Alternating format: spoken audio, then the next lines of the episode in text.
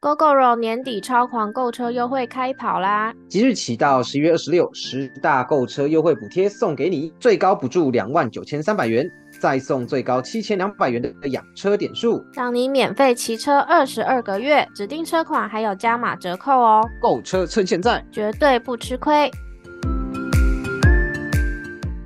嗨，大家好，欢迎来到古人聊科技，我是 Silver。嗨，大家好，我是 Robert。这个礼拜呢，有四则科技新闻。第一则新闻是跟 Open AI 开除执行长有关，所以我们会花多一点时间来介绍整个事情的始末。好，那我们话不多说，我们就直接开始。Open AI 执行长呢被开除后啊，立刻有了新工作，宣布加入微软后又回国。OpenAI 前阵子啊发生大地震，执行长奥特曼突然被董事会开除。不过这位人工智慧金童很快就找到新工作了，而且呢还是在 OpenAI 最大股东微软公司旗下。这件事呢让业界感到震撼，同时呢也让外界人看到人工智慧领域竞争激烈的一面。那奥特曼是谁呢？奥特曼是 OpenAI 公司的创始人兼执行长，但他也是戏骨有名的企业家和投资人。他曾创办一间新创公司，叫做 Loop，让智慧型手机的使用者可以自己选择是否要和他人分享定位的服务。那这项服务呢，一共有五百万名的使用者。这个新创公司最后也卖给了绿点银行。奥特曼之后呢，又投资并领导 Y Combinator 孵化器，主要呢是向新创公司提供一笔种子资金，并且给予创业建议以及创业相关知识的训练课程。OpenAI 是在二零一六年创立的。奥特曼跟另外一群伙伴高德纳等人共同创立，那专注开发人工智慧，而且在这几年呢获得非常高的回响，甚至在 OpenAI 快要没钱的时候呢，说服微软投资他们将近一百三十亿美元，微软也因此成为 OpenAI 最大的股东，持股百分之四十九。奥特曼为什么被开除呢？几天前呢，奥特曼被 OpenAI 董事会突然开除。理由是他跟董事会的沟通出现问题。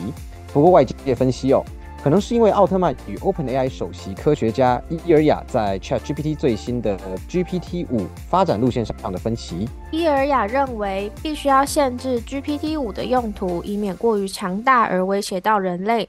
但是奥特曼则希望可以加快技术的发展。希望 OpenAI 在 AI 领域快速创新和成长。当然，除了和伊尔雅的意见不同之外呢，奥特曼也主张引进中东主权财富基金的投资，来发展 AI 晶片新创公司。这样的路线呢，也和董事会期望的呢不太一样。接着，奥特曼被开除后，OpenAI 高层呢竟然也一同请辞。总裁布拉克曼在人事异动宣布后的几小时呢，也宣布辞去了 OpenAI 总裁一职。没想到奥特曼走没多久啊，OpenAI 最大股东微软马上出手，联手呢和其他 OpenAI 的大股东要求 OpenAI 董事会聘回奥特曼。原本奥特曼有回去和 OpenAI 进行协商哦，但是最后因为董事会成员要不要撤换这件事情谈不拢，那最后就破局了。所以奥特曼最终没有要回归。当时也有消息指出，奥特曼即将加入微软的团队。那微软执行长也证实这件事哦。他说，奥特曼啊、布拉克曼和其他离职的同事都会加入微软的核心团队，来领导一个新的 AI 研发团队。那有人分析认为，这会有助于微软在 AI 界确保领先优势，也可以避免人才流失到竞争对手，也就是 Google 那边。就在奥特曼确定将加入微软团队啊，进行 AI 研发工作后，OpenAI 在 X，就是我们说的 Twitter 啦，上宣布要让奥特曼重新接任执行长，并重组董事会。那 OpenAI 的贴文是这样写的哦：公司已和奥特曼达成协议，奥特曼呢将会重返 OpenAI 担任执行长。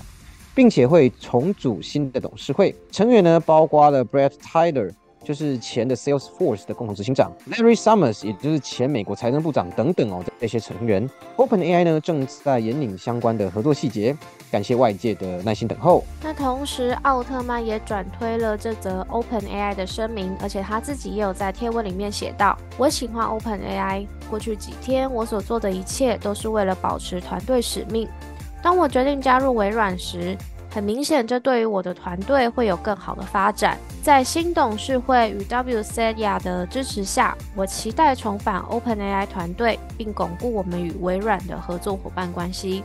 不过有趣的是哦，特斯拉执行长马斯克啊，对于两方的声明似乎觉得就是一场闹剧，分别呢在他们的推文底下表示哦，你们所做的一切确实是毫无意义的，不错的行销噱头，我为你感到高兴，奥特曼。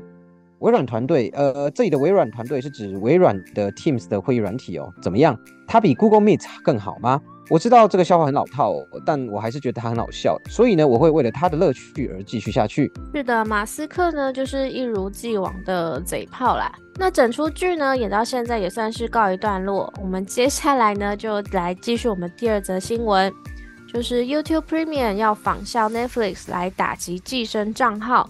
将严格限制家庭共享方案。在国外的 Reddit 论坛上哦，有网友抛出一张照片，是 YouTube 寄来的通知。内容呢，主要是要求网友在十四天内确认他的住址，否则就会暂停他的 YouTube Premium 的会员资格。信上的最后也提到，所有的 YouTube Premium 家庭方案成员必须要和主要的会员居住在同一个地方。虽然 YouTube Premium 过去就已经在相关的说明页面提到。家庭成员必须和群组管理者住同一个地方，有相同的地址。但是对于这项要求，并没有真的严格执行哦。但是外媒 Android Authority 则表示，YouTube 有向他们证实这件事。他们说，YouTube Premium 成员确实应该要和邀请他们加入的管理者住在同一个地址。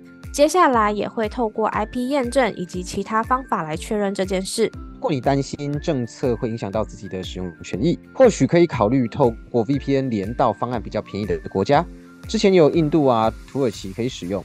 虽然有网友回报说目前已经无法 VPN 连到这些国家注册了，但是呢，乌克兰或许还可以试试看。这些国家的个人方案一个人只要新台币八十五元，比台湾这里的一百三十五元还要便宜。那以上呢是关于 YouTube Premium 限制家庭共享方案的新闻。再来是第三则新闻，苹果确认 iMessage 将采 RCS 通讯标准，和 Android 手机传讯息变得更容易了。Google 呢，在过去几年一直推动 RCS 通讯协议，许多 Android 手机也都支援。因为这个呢，不只可以让 Android 手机之间互传讯息，还有支援传送更高解析度的照片、影片、音档或是更大的档案。苹果表示。将会在二零二四年让 iMessage 也可以支援 RCS 协议，这表示使用者就可以直接从 iMessage 传讯息给用 Android 手机的朋友，无论他使用的是 Google Pixel 还是 Samsung Galaxy 等等，都不用额外安装其他的 App，就可以直接用内建的通讯软体来聊天。iMessage 采用 RCS 之后呢，使用上会有什么差别呢？简单来说啊，对于不常使用 iMessage。或是呢，身边朋友都是使用 iMessage 的人呢来说没有差别，因为苹果有说 iMessage 还是会继续存在，而且不会被取代。iPhone 预设的通讯软体呢也依然是 iMessage，只是把文字简讯、SMS 图片简讯用 RCS 协议来取代。唯一的差别就在于，身边有一些使用 Android 的朋友，但你又很喜欢 iMessage 的功能，不喜欢用 Line 的情况下。就可以直接在 iMessage 里面传讯息，而且是不用钱的哦。至于大家最关心的蓝色泡泡会不会消失，苹果也说了不会。iMessage 呢最大的特色就是，当你传讯息给其他 Apple ID 时，会以蓝色泡泡显示，表示这个讯息呢是透过 iMessage 传送，是免费的。但如果看到的是绿色泡泡，表示这个是一般简讯，需要收费。虽然说 iMessage 将会采用 RCS 通讯标准。但是在 iPhone 之间、iPad 之间，还有 Apple Watch 之间，还是走原本的方式，依然会有蓝色泡泡跟绿色泡泡的存在。那到时候蓝色泡泡就是像现在一样哦，是传讯息给 iPhone、iPad 等 Apple 的产品，走的是 iMessage 管道的意思。那绿色泡泡呢，就会是传讯息给 Android 手机，走的呢是 RCS 管道的意思。但是不知道一般简讯到时候还会不会是绿色，或者是改成灰色呢？除此之外呢，苹果也有说，iPhone 采用 Android 手机的 RCS 标准，会让双方阵营使用者的通讯更容易。但是它的安全性没有 iMessage 好，iPhone 与 Android 之间的讯息呢，也无法端对端加密处理。好了，那以上呢是关于 iMessage 的新闻。好，那接下来是最后一则新闻啦。国外有传出多起 MacBook Pro 荧幕因为灰尘导致损害的案例，这五款机型要特别注意喽。据外媒富比士报道，最近呢有多名旧款 MacBook Pro 的用户反映，当上盖开启到某个角度的时候啊，荧幕呢会出现紫色线条，导致无法正常使用。维修专家呢则表示，灰尘可能就是元凶，而且在二零一六到二零二零年间推出的 MacBook Pro 都有可能受影响。这个因为灰尘导致荧幕损坏的事件被称为“灰尘门”。那目前已有大量网友在 Reddit 还有苹果官方论坛上面讨论。国外笔电维修商家 Notebook Nerds 的技师 Stephen 受访的时候，他表示。MacBook Pro 银幕损坏的案例其实很常见，他们每周都会接到蛮多件商品需要维修的。猜测呢，主要是因为在长期使用下，银幕跟键盘间的胶链缝隙容易累积灰尘，随着银幕上盖的多次开合，灰尘呢就会从缝隙渗入，并损坏银幕排线。才会让 MacBook Pro 的荧幕在开到某个角度的时候出现紫色的线条。另一间维修商家 iCorrect 的技师 Ricky 甚至说自己每个礼拜至少要修四台受影响的 MacBook Pro。那过去一年呢，他已经修超过五十台，都是类似的问题了。同时，他也指出灰尘门灾情主要影响以下五种型号。第一个呢是 A 一九八九，那这台是二零一八年十三寸的机型。那第二台呢是 A 二二五一，这个是二零二零年，也是十三寸的机型。再来第三种是 A 二二八九，是二零二零年十三寸，但是只有两个 Thunderbolt 的机型。第四种是 A 二一四一，是二零一九出品。那第五种是 A 二三三八，是 M1 MacBook Pro 的机型。基本上就是涵盖二零一八年到二零二零年之间的机型哦。尤其是 A 二一四一的机型最为严重，就是二零一九年十六寸的 MacBook Pro。技师 Ricky 认为，哦，从二零一六年开始到二零二零年的 MacBook Pro 都是采用类似的设计，因此都有几率会受到灰尘门的影响。建议以上这些机型的用户可以定期清洁电脑，预防灰尘堆积导致荧幕受损。同时呢，刚刚那些维修技师也表示。二零二一年开始，MacBook Pro 使用的全新设计有针对荧幕排线来做加强防护，来借此解决灰尘门的问题。虽然说已有多数用户跟维修店家表明有灰尘门的问题存在，不过苹果官方目前还没有对这件事情做出任何回应。当然，在苹果回应问题之前哦，建议大家还是要好好保护一下自己的电脑。